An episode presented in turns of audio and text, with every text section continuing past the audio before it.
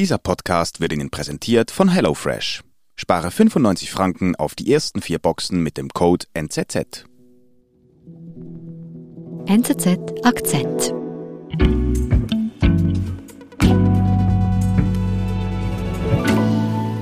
Meret Baumann ist bei uns im Studio. Hallo. Meret. Hallo Nadine. Und Schön du, hier zu sein. Ja, danke für deinen Besuch. Und du hast uns eine Europakarte mitgebracht. Ich sehe hier unterschiedlich grün eingefärbt, diese Länder. Ganz genau, ja. Was sehen wir hier? Wir sehen hier die Impfquote der unterschiedlichen europäischen Länder. Und da ist auffällig, dass im deutschsprachigen Raum die Länder nicht besonders dunkel eingefärbt sind, also dass die Impfquote tief ist. Mhm. Und das ist kein Zufall.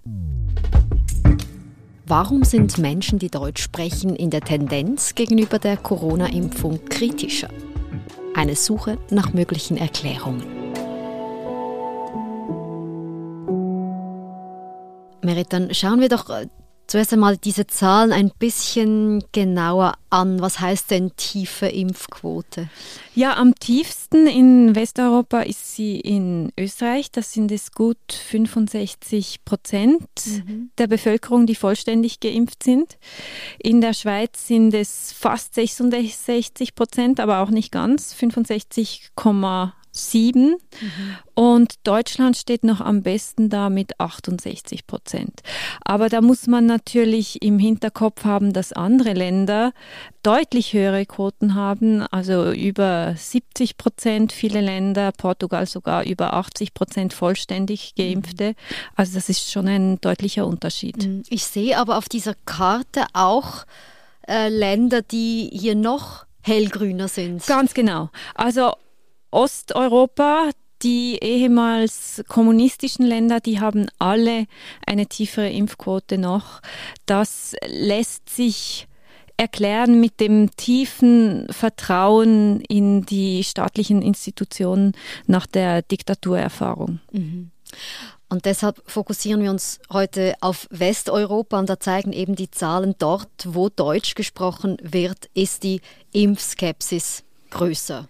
Genau. Mhm. Und es ist auffallend, dass das eben nicht nur Deutschland, Österreich und die Schweiz ist. Also in der Schweiz ist auffallend, dass die Kantone mit der tiefsten Quote alle in der Deutschschweiz liegen. Das Tessin hat die höchste in der Schweiz und das mehrheitlich deutschsprachige Südtirol hat in Italien die tiefste Impfquote und auch in Belgien haben die deutschsprachigen Regionen im Osten des Landes eine tiefere Impfquote als Flandern und die Wallonie. Mhm. Jetzt gibt es ja ganz viele Gründe, warum sich jemand nicht impfen lassen will. Du hast jetzt aber mit äh, zwei Kollegen versucht, hier mögliche übergeordnete Erklärungen zu finden, warum im deutschsprachigen Raum die, ja, die Impfbereitschaft tiefer liegt. Wo beginnen wir denn da? Also ich würde vorschlagen, dass wir beginnen bei der ersten Pandemiewelle mhm. und beim fehlenden Bergamo-Schock in den deutschsprachigen Regionen. Bergamo. Die Stadt ist ein Brandherd in der Katastrophe, die Italien derzeit durchmacht. They're telling people to stay indoors. Und ich glaube, wir haben alle noch in Erinnerung diese Bilder eben aus Bergamo, einem Epizentrum der Krise in der ersten Welle, wo nachts diese Militärlastwagen vorfahren mussten bei den Krankenhäusern, um, um die Särge abzutransportieren, weil die Krematorien in Bergamo einfach äh, überlastet waren. Nachts fährt das Militär Särge in die Krematorien der Provinz. Das eigene ist überlastet. Das war schon für Italien natürlich eine traumatische Erfahrung und andere Länder haben ähnliche Erfahrungen gemacht. Also Spanien zum Beispiel, da war ja Madrid ganz stark betroffen in, in der ersten Welle. Da musste ein Hockeystadion mhm. musste umgewandelt werden in eine Leichenhalle. Ähm, das waren natürlich sehr prägende Momente mhm. für diese Länder. Und du sagst, die Bevölkerung, die hat diese prägenden Erfahrungen, diese Bilder in diesem Sinne zum Impfen bewegt. Und bei uns war dieser Schock in dieser ersten Welle nicht da. Genau. Bei uns war zwar die, die es war natürlich auch große Angst da und die Politik hat äh, schlimme Szenarien auch gezeichnet, was passieren könnte. Und das ist dann in der Schweiz, vor allem in der Deutschschweiz und insgesamt im deutschsprachigen Raum eher ein bisschen ausgeblieben. Also es mhm. gab natürlich auch Todesfälle, viele, aber es ist nicht so schlimm gekommen, wie die Politik zuerst vorausgesagt hat. Mhm. Und ich glaube, dass das eben in der ersten Pandemiewelle diese unterschiedliche Erfahrung besonders prägend war, weil noch so viel Unwissen vorhanden mhm. war und dass das deswegen den Umgang mit der Pandemie oder jetzt eben auch mit dem Impfstoff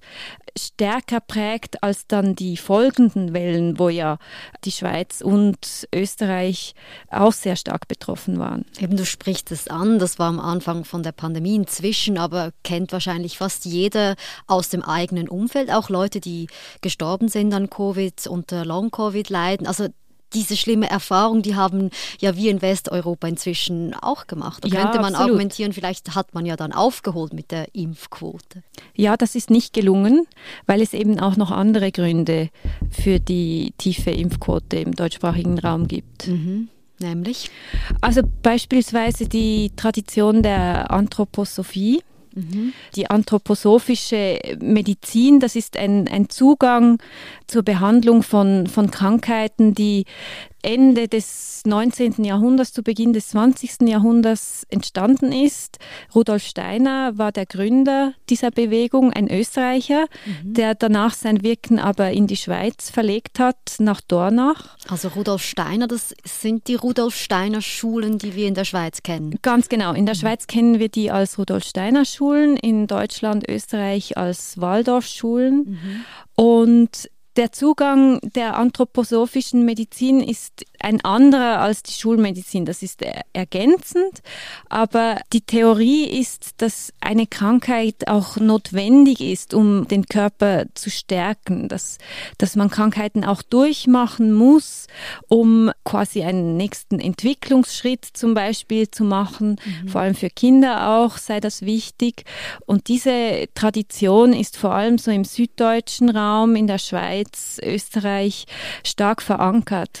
Also diese auch vielleicht spirituelle, in der Tendenz esoterischere Gedanken und, und, eher eine Skepsis gegenüber einer Wissenschaft, die hier im deutschsprachigen Raum mit der Begründung von Rudolf Steiner ja, eigentlich verankert ist. Ganz genau, ja. Mhm. Rudolf Steiner war selbst nicht ein Impfgegner, aber Studien zeigen, dass unter den Impfskeptikern Skeptikern heutzutage viele Anhänger so von esoterischen Theorien, anthroposophischem Zugang stark vertreten sind. Jetzt führt aber diese Skepsis ja eigentlich auf Glaubenssätze zurück, vielleicht auch auf eine Art von Tradition und hat nicht unbedingt etwas zu tun mit der aktuellen Corona-Debatte. Ja, es gibt in, in der Geschichte noch einen anderen wichtigen Grund, also insbesondere in Deutschland und in Österreich, und das ist der Nationalsozialismus. Mhm. Wir haben für diese Recherche auch mit einem Medizinhistoriker gesprochen, Malte Thiessen, der wirklich sich mit der Geschichte des Impfens eingehend befasst hat. Und er nennt das fast noch als, als wichtiger als die anthroposophische Tradition, weil ähm, im Nationalsozialismus erinnern wir uns an eine menschenverachtende Gesundheitspolitik. Also mhm. es gab Zwangssterilisierungen, es gab die sogenannte Euthanasie und es gab auch Menschenversuche, auch zum Testen von, von Impfungen mhm. an KZ Insassen, also wirklich eine, eine furchtbare Praxis. Und nach dem Zweiten Weltkrieg, so in der deutschen Erinnerungskultur hat das eine Skepsis befördert gegenüber gesundheitspolitischen Maßnahmen. Also hier spielt die Geschichte eine große Rolle, auch hier aber dramatische Erfahrungen, die vielleicht eine ganze Generation gemacht hat. Dramatische Erfahrungen mit dem Bergamo-Effekt haben wir angesprochen, den Fakt des Anthroposophischen im deutschsprachigen Raum. Welchen Faktor ist euch bei der Recherche noch begegnet, wo man sagen muss, das ist ein Unterschied, der erklären könnte, warum hier die Skepsis größer ist? Ich würde sagen, eine wichtige Rolle spielt auch der Föderalismus. Mhm. Also in Westeuropa gibt es nur vier föderalistische Staaten, das sind Deutschland, Österreich und die Schweiz und Belgien. Mhm. Und im Föderalismus ist es so, dass die Gesundheitspolitik traditionell ein, ein Bereich ist, in dem die, die Gliedstaaten, also Kantone, Bundesländer, viel Mitspracherecht haben und, mhm. und viele Kompetenzen haben. Mhm. Und das macht es natürlich ein, ein bisschen komplizierter, weil man sich dann abstimmen muss mit den Kantonen, mit den Bundesländern, um Maßnahmen zu setzen, Restriktionen, Verschärfungen. Und wir erinnern uns ja alle an diese nächtlichen Sitzungen, zum Beispiel von Bundeskanzlerin Merkel mit den Ministerpräsidentinnen und Ministerpräsidenten der Bundesländer.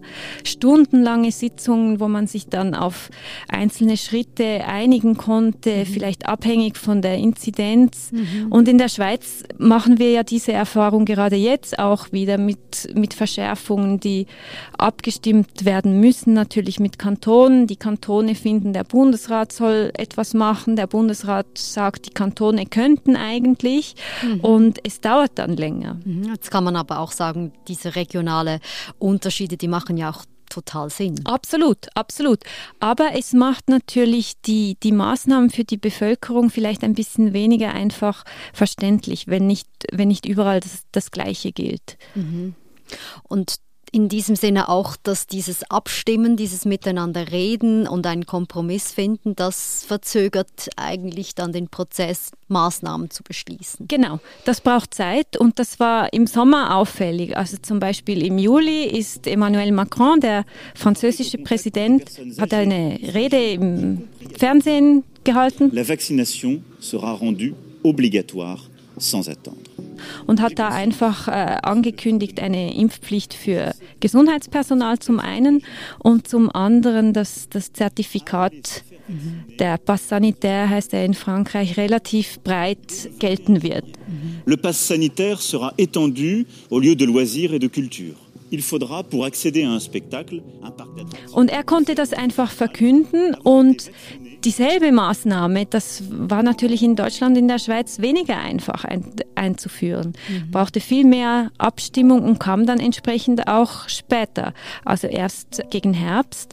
Und man hat gesehen in allen Ländern, dass die Zertifikatspflicht die Impfbereitschaft vorübergehend erhöht hat, weil einfach das Leben für ungeimpfte ist unbequemer mhm. geworden. Mhm. Und das kam bei uns später und das hat das verzögert. Wir sind gleich zurück. Wie oft gehst du nach einem langen Arbeitstag noch einkaufen und überlegst im überfüllten Supermarkt, was du kochen möchtest? Mit HelloFresh sparst du dir unnötigen Stress und kostbare Zeit. Wähle aus abwechslungsreichen Gerichten aus, worauf du Lust hast und lass dir deine Box zum Wunschtermin entspannt nach Hause liefern. Spare 95 Franken mit dem Code NZZ auf deine ersten vier Boxen.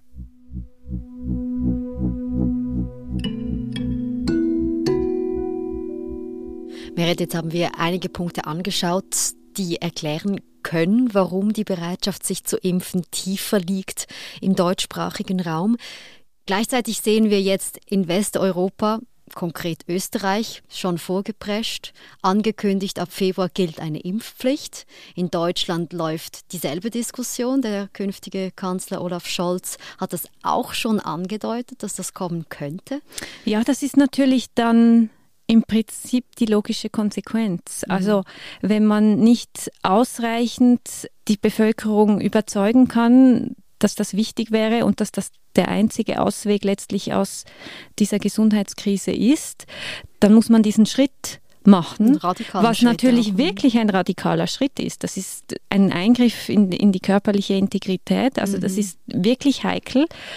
Aber aus dieser tiefen Impfquote haben Sie diesen, diese radikale Maßnahme jetzt getroffen, dass mhm. Sie eine Impfpflicht einführen wollen?